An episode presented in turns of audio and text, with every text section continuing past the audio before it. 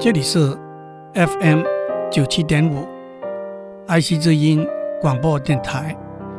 您所收听的是我爱谈天，你爱笑，我是刘总郎。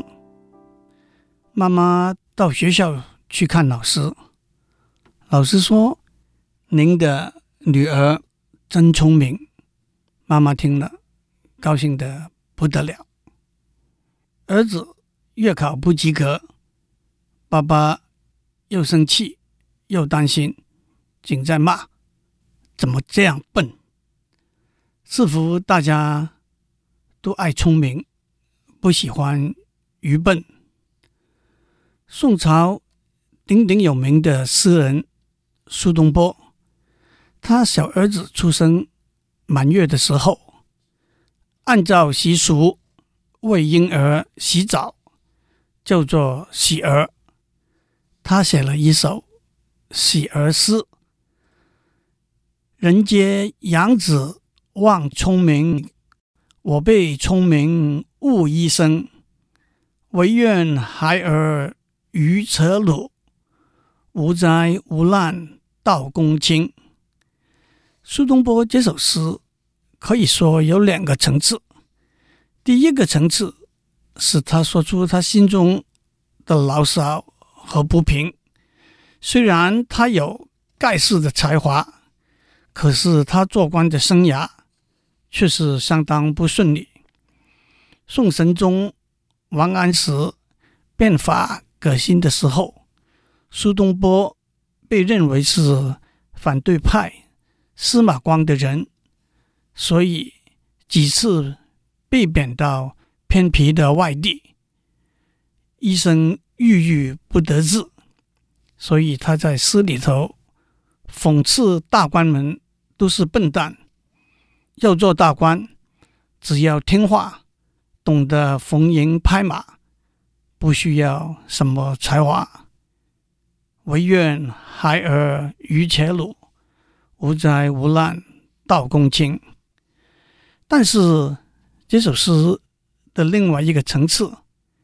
也可以说是呼应了一句老话：“聪明反被聪明误。”那就是说，聪明人往往因为自己聪明没有成功，反而招致失败；聪明的人往往因为自己聪明变得过分的自信，而不好好的努力；聪明的人往往因为自己聪明。而不能够虚心的接受别人的意见和别人的帮忙，更不会主动的征求别人的意见，找别人帮忙，甚至变得骄傲、狂妄，对别人不客气、不礼貌。聪明的人往往以为自己聪明，在竞争中低估了竞争的对手的聪明和能力。但是最严重的，聪明的人往往以为自己聪明就可以做出违法、不道德的事情，以为即使蒙蔽真相、欺骗别人也不会被发现。但是到了最后，反而吃了亏，受到惩罚。大老板发现手下的小职员犯了错。雷霆大怒，开口痛骂：“你实在太糊涂！你看我们竞争的对手是何等的精明，似乎大家都爱精明，不喜欢糊涂。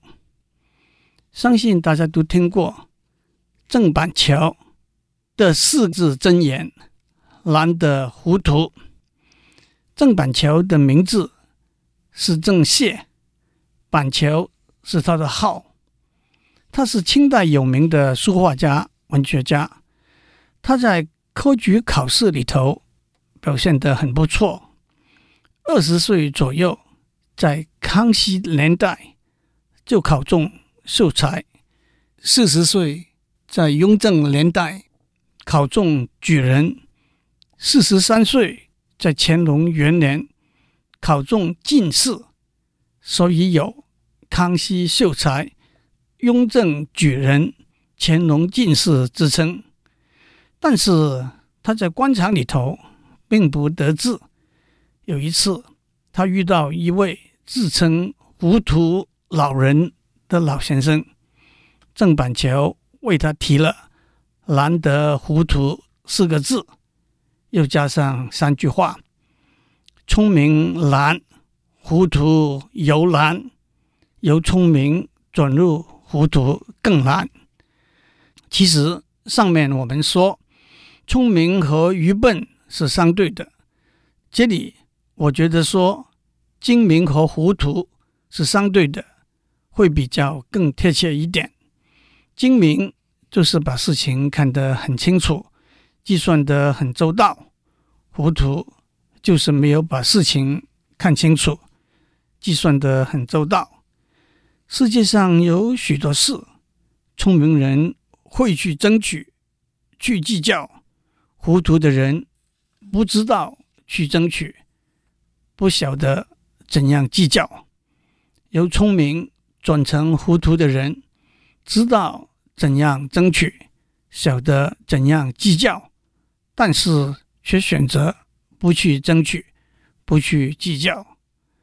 在上司面前，聪明的人懂得怎样去表现自己，讨好上司；糊涂的人不懂得怎样做。由聪明转成糊涂的人，却选择不这样做。聪明的人会看到占便宜、抄捷径、走后门的机会；糊涂的人看不到这些机会。由聪明转成糊涂的人，却放弃了这些机会。聪明的人会看得很清楚别人的缺点和过失，糊涂的人。看不到这些缺点和过失，由聪明转成糊涂的人，却不把别人的缺点和过失放在心上。聪明人会把别人对他的亏欠算得很清楚，糊涂的人不知道怎样去算。由聪明转成糊涂的人，却根本不去算。聪明是才能。糊涂是幸福，由聪明转成糊涂，那就是智慧了。让我跟大家讲一个小故事。唐朝有一位有名的大将军，叫做郭子仪，他平定内乱，多次击败入侵的回纥、吐蕃大军，功劳很高。他的第六个儿子。国爱娶了皇帝唐代宗的女儿升平公主做太太。有一天，国爱跟升平公主吵架。国爱说：“皇帝有什么了不起？我父亲只不过是不想当而已。”升平公主回到皇宫，跟爸爸哭诉告状。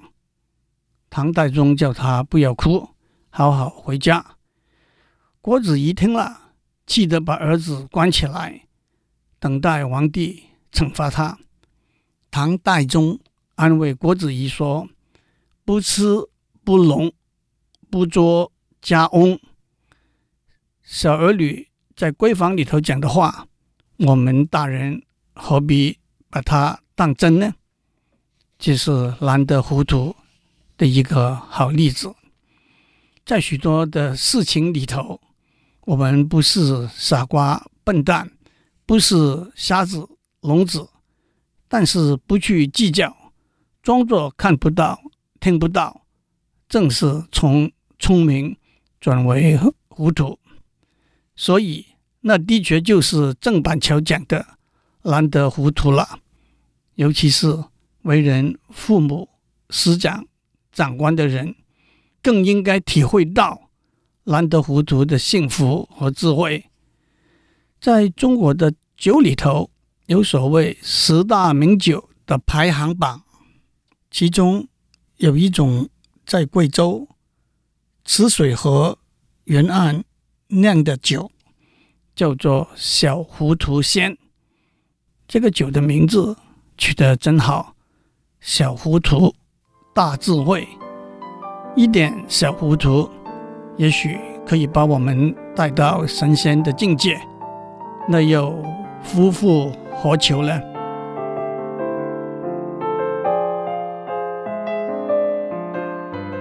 让我再讲两个历史上的小故事。有一副对联，描写历史上两个有名的人：三国时代的诸葛亮和宋代的吕端。这副对联的上下联分别描写他们的个性。诸葛一生为谨慎。吕端大事不糊涂，大家都听过三国时代诸葛亮许多的故事。他足智多谋，做事非常小心周到，不留任何可以出错的空间。大家都知道他是一个非常谨慎的人，正是诸葛。一生为谨慎，这句话的意思。而且诸葛亮非常谨慎的风评，也救过他一命。那就是空城计的故事。有一次，诸葛亮带了五千兵去西城县搬运粮草。司马懿知道诸葛亮在西城县。带了十五万大兵，分两路向西城县杀过来。诸葛亮手下只有一批文官，连一个大将都没有。诸葛亮马上下令，把城墙上军队的旗帜都拿下来，把四面的城门都打开，每个城门外面派二十个兵。装扮成老百姓洒水扫街，他自己换上休闲的打扮，带了两个书童，坐在城头上，点起香，慢慢弹琴。司马懿的军队到了城下，看到这个样子，赶快向司马懿报告。司马懿亲自到城下。看到这幅情景之后，马上下令退兵。司马懿的二儿子说：“可能诸葛亮没有兵，故意装成这个样子。你为什么要退兵呢？”司马懿说：“诸葛亮一生谨慎，不会冒险。现在城门大开，一定有埋伏，我们打进去。”会中了他的计，我们还是赶快撤退吧。的确，诸葛亮靠他一生谨慎的形象转危为安。司马懿到南面是聪明反被聪明误了。现在空城计成为真真假假、虚则实之、实则虚之这个策略的。代名词，在有名的三十六计里头，空城计是第三十二计。吕端是宋朝的一位宰相。当宋太宗要让吕端当宰相的时候，有人说吕端为人糊涂。宋太宗说：“吕端小事糊涂，大事不糊涂。”就任命他为宰相了，这就是“吕端大事不糊涂”这句话的来源。宋太宗这句话虽然可以解释为，虽然吕端是个糊涂人，但是他只出小错，不出大错，还是可以接受的。但是我觉得宋太宗这句话应该解释为，吕端知道什么是可以，甚至是应该糊涂的事，什么是不可以糊涂的事。吕端到底在什么事情上面有糊涂的表现呢？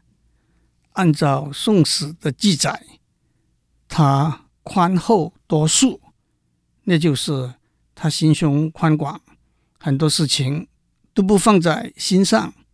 别人得罪了他，他不介意；别人误会他，造谣中伤他，他不辩驳，不理会。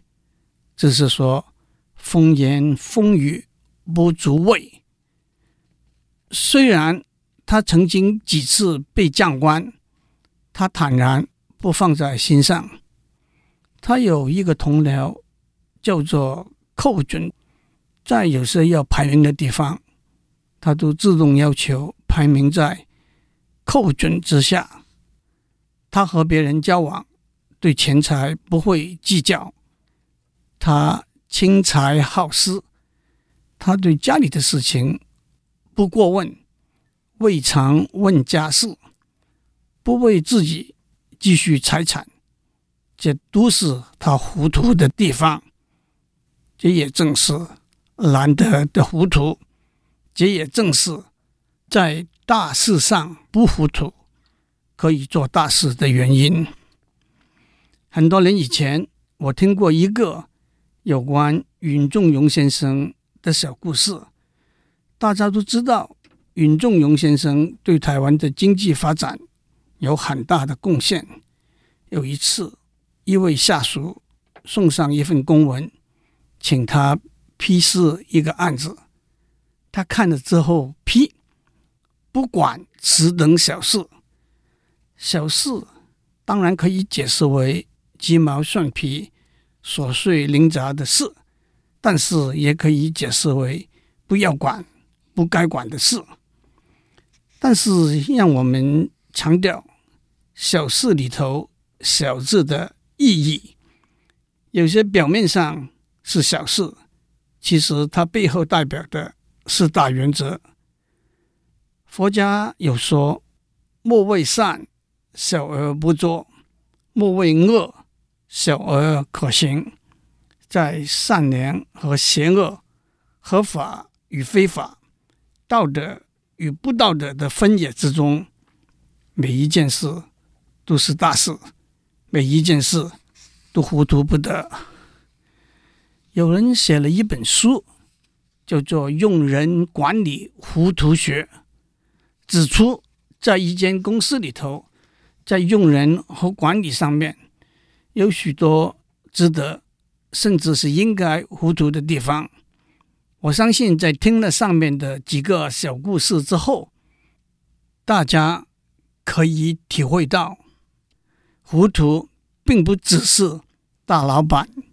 用来骂小职员的一句重话而已。糊涂也可以作为大老板用人和管理的原则。让我们列举一些例子。第一，知人善用，那就是忽略一个人的缺点，看出他的优点，把这个人安排在对他适当的位置上面。第二，大度为怀，那就是能够宽恕、容忍别人的错误。第三，抓大放小，那就是掌握大原则，不必拘泥小节。第四，重里轻表，那就是许多表面的功夫和动作是可以忽略的。第五，用人为才，那就是不要以为官大学问一定也大。第六，平易近人，那就是放下架子，职位和身份的高低往往是不重要的。第七，分层负责，那就是有些事，只要基层的人看成不可以糊涂的大事。大老板就可以把它看成可以糊涂的小事了。也许我把大家也把我自己都讲得糊涂了，但是那又何尝不是难得的糊涂呢。祝您有充满幸运和智慧的一天。记得开车的时候糊涂不得。我们下周再见。